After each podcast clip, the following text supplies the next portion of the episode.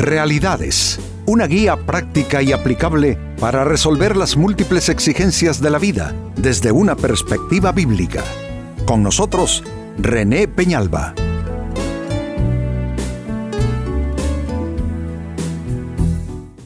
Amigos de Realidades, sean todos bienvenidos. Para esta ocasión nuestro tema, ¿cómo recargar energías?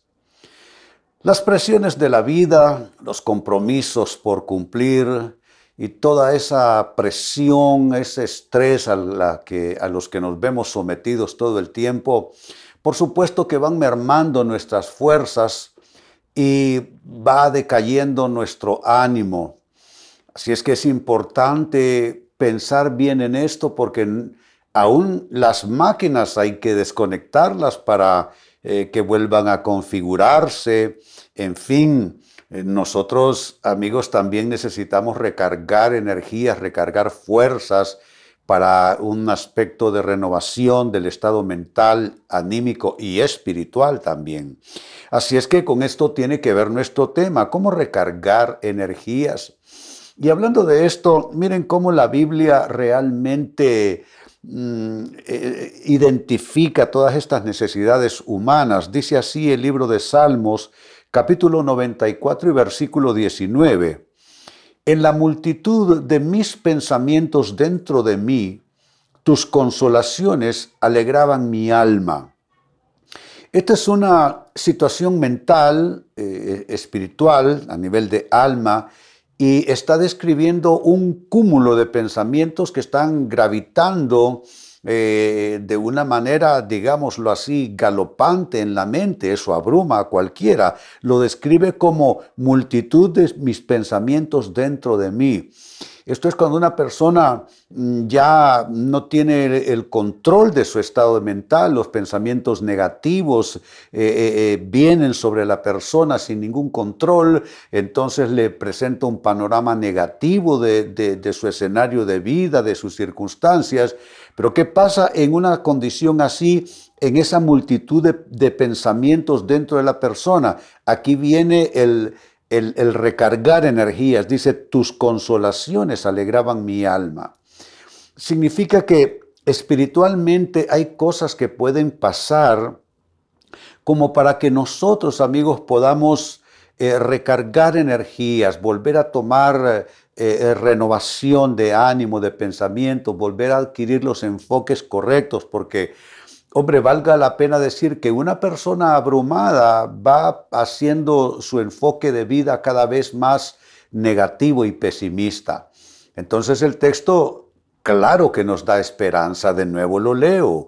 En la multitud de mis pensamientos dentro de mí, tus consolaciones alegraban mi alma. Noten eh, un, un estado de ánimo que vuelve a tonificarse, habla de un alma que se alegra eh, a pesar de toda esa multitud de pensamientos incesantes, ingobernables y pensamientos, ustedes saben, cuando uno está cansado, cuando uno está abrumado, los pensamientos tienden a ser más bien de un corte negativo. Así es que es una buena noticia. Sin embargo, no significa que esto va a suceder por sí solo. Nosotros tenemos que colaborar y contribuir con Dios. La Biblia nos, nos llama nos califica como eh, colaboradores de Dios. Significa que para que Dios haga las cosas que yo necesito, también yo debo hacer mi parte para lograr esa conexión con Dios y entonces se opera ese proceso de renovación de fuerzas. Entonces esto es eh, eh, una pregunta importante, ¿cómo recargar energías en Dios? ¿Cómo hacerlo? Cómo asociarnos con Él, cómo crear desde nuestra vida interior condiciones para que el Espíritu de Dios pueda recargar energías en nosotros. Atención a las respuestas y claves a continuación. En primer lugar, hay que aprender a, hacer pausas de recuperación. Una persona que no se detiene, una persona que no pausa, una persona que no hace alto, esa persona va a colapsar. Eh, no es que se va a deprimir un poco o que va a acusar cansancio. Puede terminar en un hospital una persona bajo esas condiciones. entonces hay que aprender a hacer pausas de recuperación. ¿Esto cómo se hace? Bueno, uno va identificando eh, amigos eh, ya cuando está muy irritable, eh, la sensación de cansancio, dolor en la espalda, quizá dolores de cabeza o en la base del cuello. Entonces ya eso identifica que la persona está con muy poca, digámoslo así, carga en, la pila de su vida interior, entonces hay que pausar. ¿Qué significa? Dejar en la medida de lo posible de hacer lo que uno ha estado haciendo, dejar de estar tan afanado, tan ocupado, y entonces hacer esa pausa que tiene que ver con de todo un poco. Dormir, eh, relajarse, leer un buen libro, escuchar un buen disco, orar, leer la Biblia. Entonces, toda esa pausa de recuperación que estoy llamando yo, eh, eh, permite que el Espíritu Santo entonces intervenga porque estás en pausa. Entonces Él interviene y Él comienza a darte esas nuevas fuerzas, como bien dice el texto bíblico, que aunque nuestro hombre exterior se va desgastando, no obstante, el interior se renueva de día en día. Así es que esta es la primera eh, clave dando respuesta a la interrogante cómo recargar energías en Dios. Hemos dicho hay que aprender a hacer pausas de recuperación. Escríbelo en algún lado si te es posible. Pausas de recuperación. Cuando te sientas irritable, cansado, malhumorado, impaciente, decaído, desanimado, deprimido, pausa de recuperación.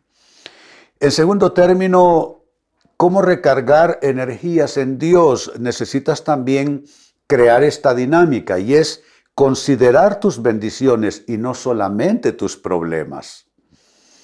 Cuando uno está cansado se vuelve más negativo que de costumbre. Entonces, es ahí donde uno eh, eh, comienza a contabilizar solo las cosas malas, las experiencias decepcionantes, eh, las cosas que hace la gente que te perjudican, lo que no salió bien, lo que no llegó a tiempo. Entonces comienzas a hacer una sumatoria de solo cosas negativas y por supuesto eso afecta aún más tu estado mental y anímico. ¿Qué es lo que tienes que hacer? También considerar tus bendiciones.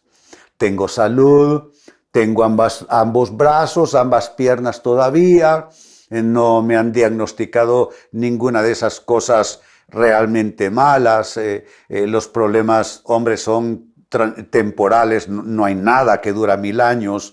Entonces, tú haces ese balance donde también haces intervenir en tu mente todas aquellas cosas que Dios te ha dado, tu familia, tus hijos, el trabajo, eh, las cosas que te gusta hacer, los buenos momentos que Dios te ha dado, las buenas experiencias que has tenido, los logros que has tenido en el pasado. Entonces consideras no solamente los problemas, sino también tus bendiciones. Eso pone la vida en un equilibrio mejor. Pero si tú solamente permites el libre tránsito de pensamientos preocupantes, eh, intimidantes, eh, tu mente va a colapsar, va a comenzar los cables a echar humo, por decirlo de alguna manera. Entonces, como ven, la, la, paz interior también responde a una buena mayordomía por parte de la persona. No es solo dame paz, Dios, sino cómo yo creo las condiciones para que Dios me infunda ese aliento y esa paz que necesito. Y una manera de contribuir con Dios en eso es considerar uno sus bendiciones para acallar las voces negativas en su corazón y no solamente estar contando y considerando los problemas. Pues eso amigos en segundo lugar, como segunda clave. La pregunta sigue siendo la misma, ¿cómo recargar energías en Dios? ¿Qué más hacer? Número tres, número tres, suelta lo que no puedes cambiar.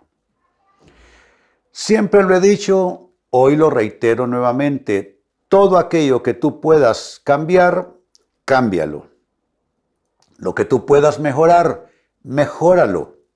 Lo que tú puedas transformar, transfórmalo. Creo que hay un nivel o un ámbito donde uno tiene la capacidad de cambiar y mejorar cosas.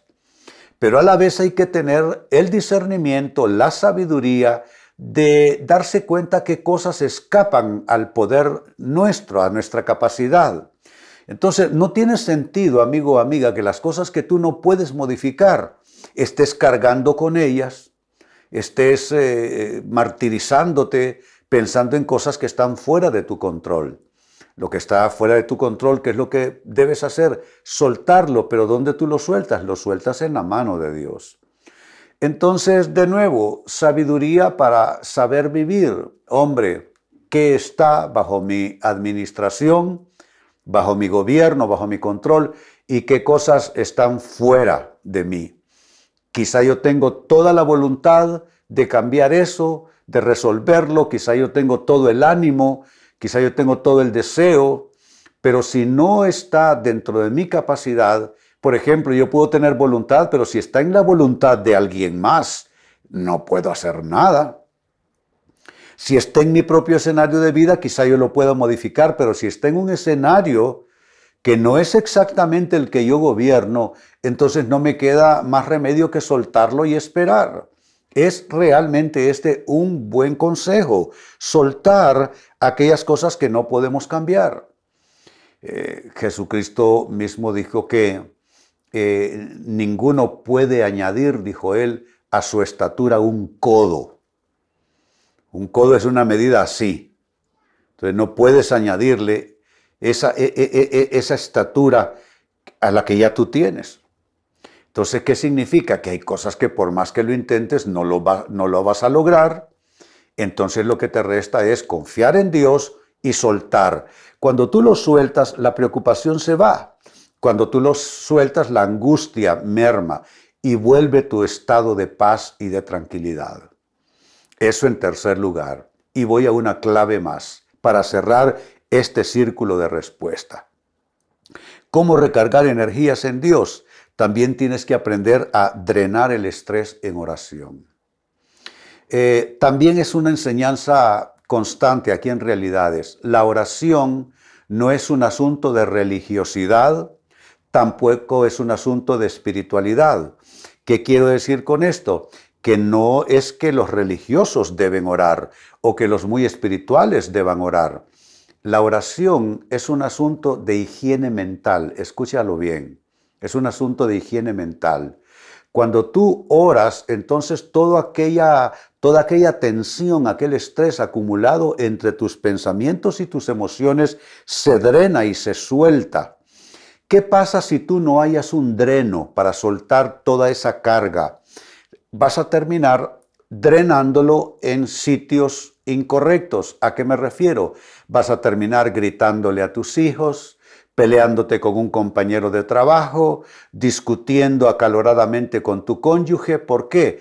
Porque es que si tú no tienes una válvula, un dreno que tú puedas abrir y por donde pueda circular toda esa tensión, frustración, preocupación, enojos, etcétera, entonces vas a descargar eso porque en cualquier sistema, por ejemplo, en una casa, el sistema hidráulico de una casa, si no hay por dónde eh, aplicar válvulas, entonces lo que va a suceder es que va a drenar por los pisos, va a drenar por las paredes y va a aparecer la humedad, se echarán a perder las baldosas, las paredes se van a destruir.